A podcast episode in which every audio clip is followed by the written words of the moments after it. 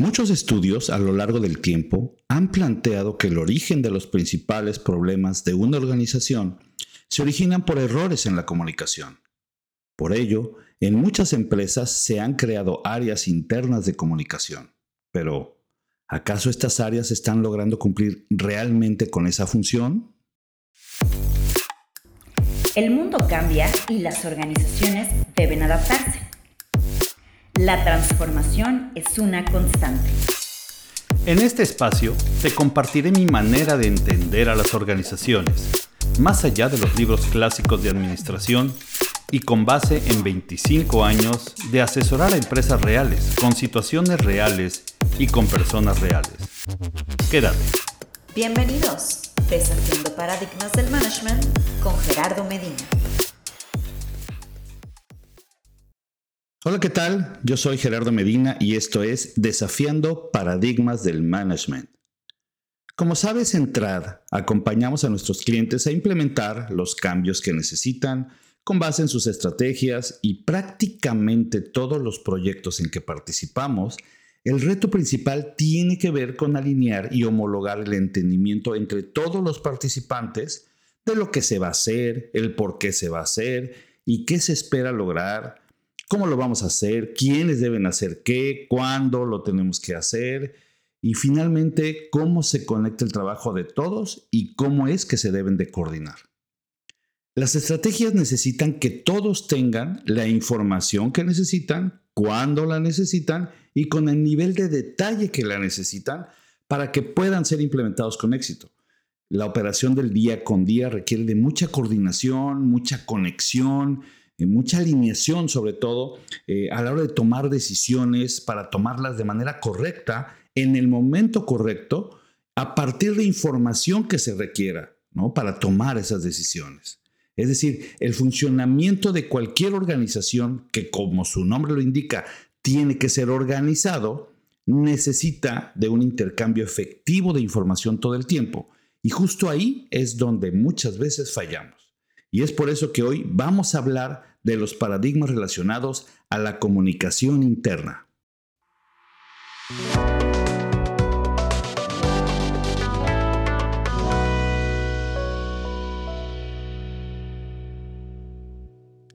Yo estudié la licenciatura en Ciencias de la Comunicación y cuando estaba en la universidad tuve la oportunidad de ser presidente de la Asociación de Estudiantes eh, y como presidente pues te invitan a diferentes eventos, ¿no? Eh, a mí me invitaron a un desayuno de una asociación de profesionales en comunicación organizacional y en el desayuno se presentaban pues casos o proyectos que hacían muchos de los responsables de comunicación interna. Era un foro para compartir pues lo que estaban haciendo, ¿no? Eh, y, cuando yo empecé a escuchar los proyectos, me empecé a, alarmar un poquito de lo que yo tenía pensado que era la comunicación.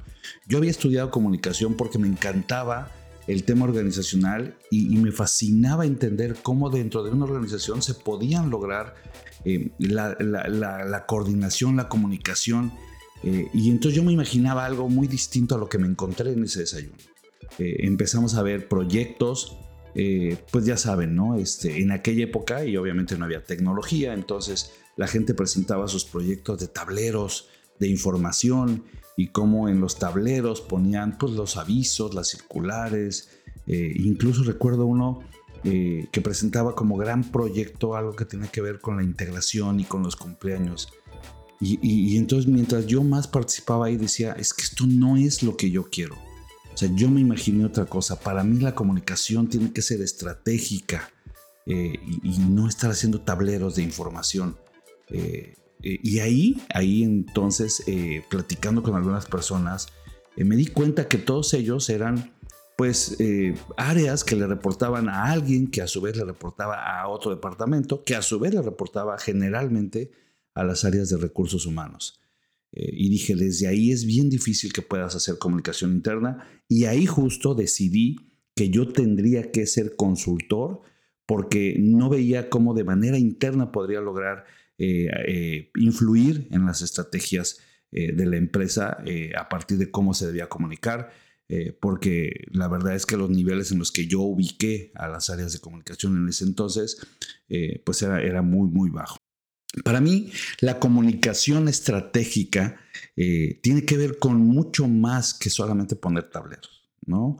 Eh, la comunicación estratégica tiene que ver con la imagen externa que da la empresa, las relaciones públicas, las estrategias internas que soportan eh, los cambios, la transformación, y todo eso se soporta con comunicación, ¿no? los proyectos críticos, los momentos importantes como, como son, pueden ser recortes, fusiones, adquisiciones. Eh, eso tiene que incluir estrategias de comunicación adecuadas. Eh, y el problema es que la comunicación es algo tan común, tan de todos los días, que todos creen que lo sabemos hacer muy bien, ¿no? Eh, porque ¿para qué estudiar comunicación? Pues si, si uno nace y se empieza a comunicar todos comunicamos todo el tiempo, todos lo sabemos, eh, pero en realidad hay muchas distinciones que se tienen que utilizar para poder diseñar comunicados efectivos y eficientes. Y esto a veces no lo, no lo entendemos.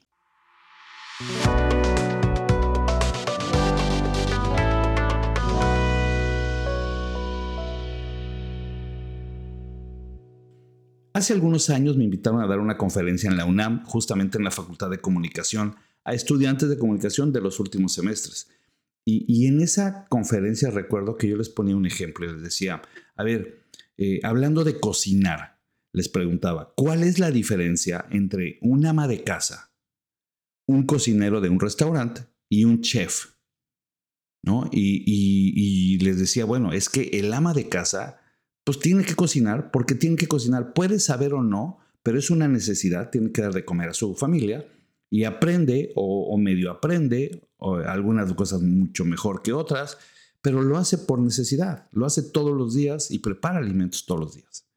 Eh, un cocinero de un restaurante es un poquito eh, alguien con mayor nivel, pero aún así, eh, pues generalmente siguen recetas ya definidas por alguien. Eh, le pagan por, por, cocinar, eh, es un profesional de la cocina, vamos a decirlo así, eh, y le pagan por hacerlo. A veces lo único que hace es seguir recetas de cocina, pero lo hace bien y con eso es suficiente. Pero un chef estudia y sabe cuáles son las características de cada alimento y en qué momento se pueden combinar y qué efecto causa con cada combinación que hace y las diferentes combinaciones eh, que tiene. Es decir, un chef conoce y tiene muchas distinciones de cómo crear eh, y combinar distintos alimentos y, experimentar e ir desarrollando nuevas distinciones de cómo se deben de preparar justamente esos, esos platillos. ¿no? Y lo mismo pasa con la gente de comunicación. Yo les decía a los alumnos, eh, en la comunicación es lo mismo, todos nos levantamos y nos comunicamos. Por necesidad, me tengo que comunicar con el del taxi, con el del transporte público, con mi jefe, con mis compañeros, o sea, lo hacemos por necesidad. Eso no significa que lo hagamos bien o que sepamos hacerlo bien, igual que el ama de casa cocina. ¿no? Eh, hay áreas internas o hay gente a que le pagan, que son profesionales eh, de la comunicación, pero no necesariamente tienen las distinciones, como el, el cocinero de un restaurante. Pueden seguir metodologías, procesos, recetas, pero no alcanza a tener distinciones que le permitan realmente eh, entender qué es lo que tiene que hacer y cómo lo tiene que hacer. Simplemente lo ejecuta. Y, ahí hay muchas áreas internas de comunicación que yo conozco que están en ese nivel. Pero lo equivalente a un chef en el comunicación, pues es alguien que puede tener distinciones eh, que la gente normal no tenemos en relación a cómo es que se tiene que estructurar un mensaje para poder ser efectivo. ¿no? Eh, en la comunicación eh, existen los mismos niveles, pero pocas veces le damos el valor que tiene a esas distinciones. Lamentablemente esa función en las organizaciones está muy subvaluada. Y hoy hay muchos responsables de comunicación interna que no tienen esas distinciones. Peor, hay muchos que sí estudiaron, pero que no aplican nada de lo que aprendieron. Son áreas exclusivamente que levantan pedidos, es decir, están a expensas de lo que les pidan las otras áreas y hacen lo que les piden. No cuestionan si es lo que necesitan o no, simplemente lo ejecutan. La gran mayoría se enfoca en el diseño, en, la parte de la forma y no del fondo de la comunicación. Y hacen campañas creativas, eh, pero sin un análisis, sin una estrategia atrás, sin una planeación de los mensajes, sin una clasificación ni mucho menos de un análisis de audiencias. Yo recuerdo alguna vez trabajando en un proyecto para una empresa petrolera muy grande aquí en México, eh, hablaba con una agencia que habían contratado para una campaña de un proyecto interno y, la agencia decía que ya estaban cansados de pues, usar la misma imagen de la gente en uniforme con cascos en las plataformas petroleras, que eso ya estaba anticuado. Entonces estaban proponiendo usar el tema de la Fórmula 1 como un equipo de alto desempeño y vistieron a los directores de pilotos de Fórmula 1, hicieron toda una campaña muy padre, muy creativa pero no conectaba con la cultura de esa empresa, porque en esa empresa la cultura venía del arraigo, del origen de lo que era la función de, los petroleros. Eh, y eso lo representaba el petrolero en la, plataforma. Eh, la mayoría de la gente que trabajaba en esa empresa, por supuesto que ni estaban cerca de entender ni de, ni de, ni de ser fans de la Fórmula 1, porque era, era un deporte elitista y a lo mejor era muy creativo, pero no conectaba con lo que estaba pasando en la empresa. Eh, también recuerdo eh, otra vez en otra empresa, otro ejemplo, donde la agencia de diseño se enfocaba en diseños padres y hacía unos logotipos y unas cosas que al final no se entendían. Ellos decían, es que esto es muy padre, esto es minimalista. Y pues, pues sí, puede ser muy padre, pero no estás hablando de una exposición de arte. Eh, te contrataron para comunicar y comunicar significa lograr entregar el mensaje adecuado. Y si tú estás enfocado en hacer cosas padres, pues van a estar muy padres, aunque la gente no entienda nada, eh, no sirve, porque lo que necesitamos es que el mensaje llegue.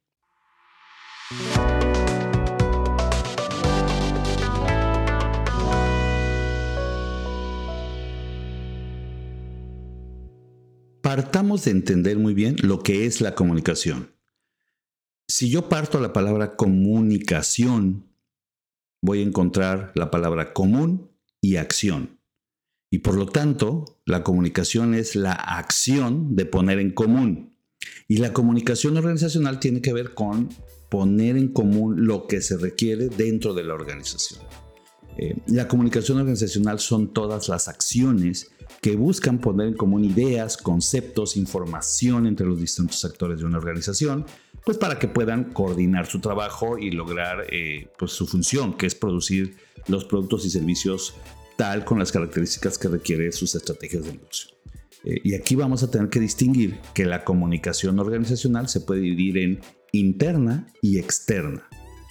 La externa busca transmitir a los públicos externos justamente eh, la información que le permita a la empresa interactuar de manera efectiva con ellos y lograr sus objetivos de negocio. Eh, todos los mensajes externos relacionados, por ejemplo, a la publicidad, las relaciones públicas, los anuncios, todo lo que la empresa manda hacia los diferentes públicos que tiene ah, externos. Eh, la interna, por su parte, busca facilitar y coordinar el trabajo de la gente para operar de acuerdo a las estrategias de negocio. Eh, y estas dos funciones generalmente están separadas y pocas veces se conectan. La externa generalmente está a cargo de, de los departamentos o de ventas o de mercadotecnia o de relaciones públicas en el mejor de los casos. Eh, y bueno, eh, en este capítulo no voy a profundizar más en la, en la comunicación externa, sino en la comunicación interna, que generalmente está a cargo de la propia estructura organizacional y en algunos casos de áreas de comunicación interna, y que es la comunicación en la que analizaremos ahorita justamente cuáles son los paradigmas que existen y que hacen que no se ejecute de manera adecuada. Dentro de la comunicación interna podemos diferenciar entre la comunicación estratégica y la comunicación operativa. Las estrategias, como sabes, son las acciones para poner en común las estrategias, las directrices, la visión, el rumbo, las prioridades estratégicas, etc. Eh, y la operativa, pues son simplemente las acciones para poner en común la información necesaria para operar y coordinar el trabajo. Eh, entonces el principal paradigma sobre la comunicación interna que yo he observado es que es algo tan sencillo de hacer que cualquiera puede hacerlo, solo que pues, no tienen tiempo. Entonces, eh, por eso crean estas áreas de comunicación eh, y no para que la comunicación, para que les ayude la comunicación estratégica, sino para la comunicación operativa, es decir, no para que nos digan cómo hacer una estrategia o cuál es la mejor forma de lograr un objetivo a través de la comunicación. Eso lo hacen los líderes porque ya lo saben hacer. No, las áreas de comunicación generalmente son las que se encargan de ejecutarla. O sea, de producir y enviar los comunicados. Y por ello, las personas a las que se les da esta responsabilidad, pues no necesariamente tienen las competencias adecuadas, no están preparados para realmente aportar el valor que se necesita. Se convierten en ejecutores, en operadores, no en estrategas. ¿no? Y por lo tanto las áreas o puestos responsables de comunicación interna pues son de bajo nivel y le reportan a algún área interna eh, cuando desde mi punto de vista la comunicación interna debería ser estratégica y debería ser un staff de la alta dirección.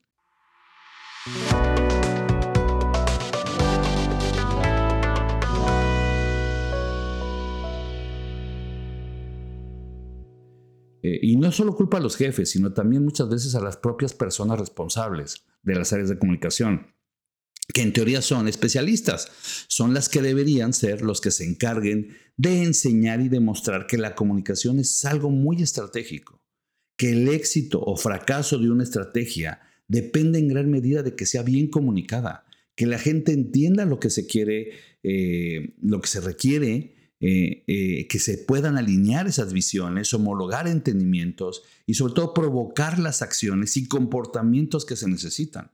Eh, yo recuerdo a un cliente donde estaban haciendo una estrategia para facilitar el trabajo de cierre en sus agencias. Era una empresa que vendía productos a las, a las, distintas tiendas de abarrotes.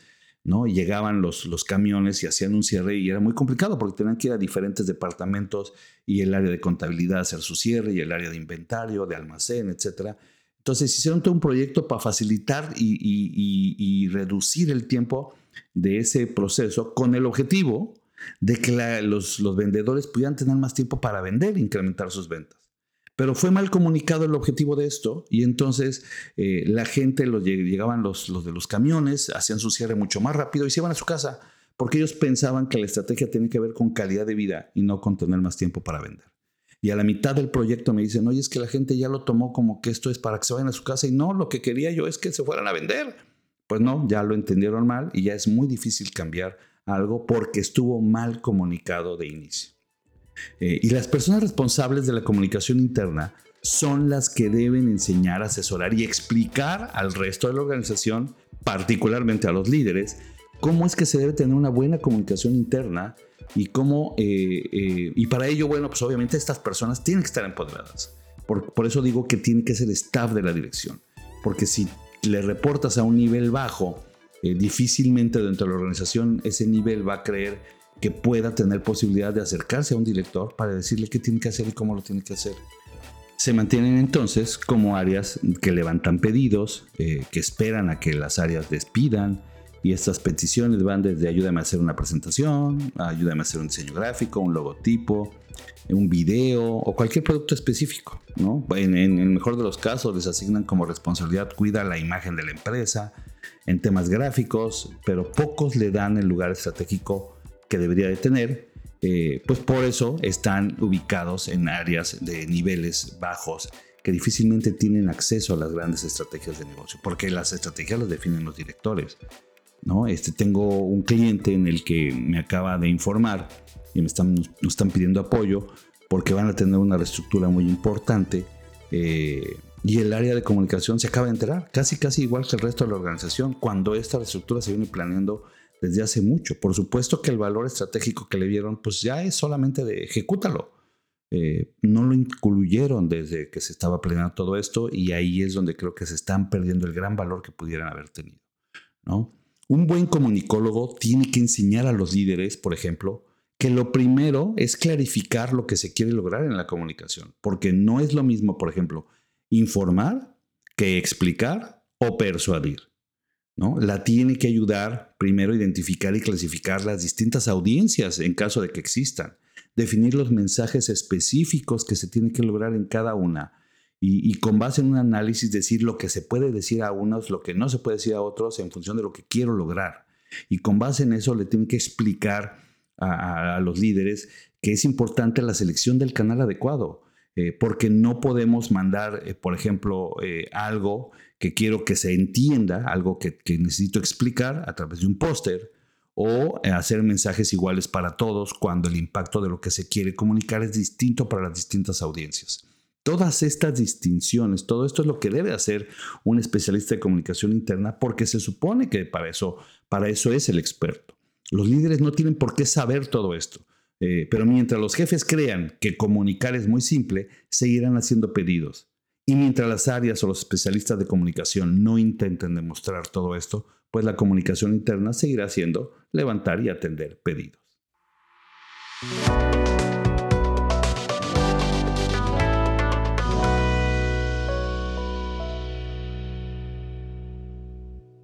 Otro paradigma importante con relación a la comunicación interna es pensar que si hay un área de comunicación, pues es la responsable que la gente esté comunicada.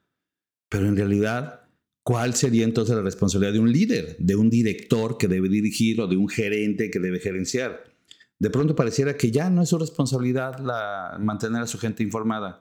Y la verdad es que no es así. Las estructuras organizacionales son líneas de coordinación en la que los líderes justamente de cada área son responsables de que sus equipos tengan la información que necesitan para trabajar.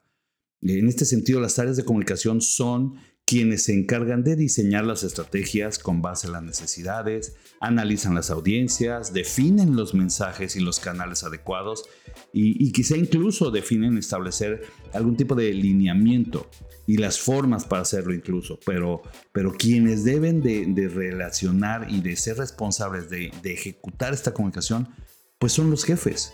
Eh, el área de comunicación puede generar una infraestructura y medios internos, pero no son los responsables de ejecutar la comunicación. Ellos solo son apoyos que refuerzan o facilitan la responsabilidad de un líder, pero no se le puede quitar la responsabilidad al líder. Es el líder el que tiene que mantener a su equipo comunicado. Entonces, cuando yo pregunto a veces cuál es el mejor canal de comunicación de la empresa, me dicen, pues el correo, la intranet, cuando en realidad el principal y más natural eh, canal de comunicación es la propia estructura organizacional, que es por donde debe fluir la comunicación, tanto hacia abajo como hacia arriba. Y las áreas de comunicación no pueden ni deben subsidiar esa responsabilidad. Hay empresas en las que ni siquiera se acostumbra a tener reuniones internas por áreas. Eh, y esto es 100% responsabilidad de los jefes. Nosotros entrar, que trabajamos en proyectos de transformación donde la comunicación, como les digo, estratégica es un factor indispensable para lograr una buena implementación. Y nos ha tocado trabajar con clientes que tienen áreas de comunicación y, la verdad es que generalmente son áreas que lo que quieren es supervisar lo que proponemos, pero sin ni siquiera analizarlo. No entienden la estrategia del proyecto, eh, no hay una clasificación de audiencias, no saben determinar cuál es el mejor mensaje que, necesito enviar ahorita y en qué momento. Ni siquiera tienen una clasificación de medios, no, solo se preocupan por los temas de imagen gráfica, porque use el logotipo bien, porque use los colores bien, porque use el template de presentaciones bien. Eso es lo que hacen. No dan más valor que eso. Eh, y cuando trabajamos en fusiones, adquisiciones, reestructuras, implementación de tecnología, ahí es donde deberían estar involucrados desde la planeación misma. Eh, los expertos de comunicación debieran ser los que desde la planeación ayuden a entender cómo se va a bajar y cómo se va a, enviar la información que se requiere para que ese proyecto sea exitoso. Sin embargo, nadie lo ve, nadie lo ve eh, en ese sentido, ni los propios responsables de comunicación. Eh, estudios se hacen sobre los factores que más impactan el desempeño de organizaciones siempre y el factor principal tiene que ver con mala comunicación. El problema es que seguimos repitiendo todos los días. En TRAD, simplificamos la manera de implementar los cambios que tu empresa necesita y obtener resultados visibles en el corto plazo. Sin complicaciones.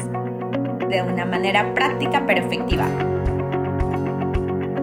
Además, nos adaptamos a tus tiempos, recursos y posibilidades con proyectos diseñados a la medida. En TRAD no gestionamos el cambio, lo implementamos.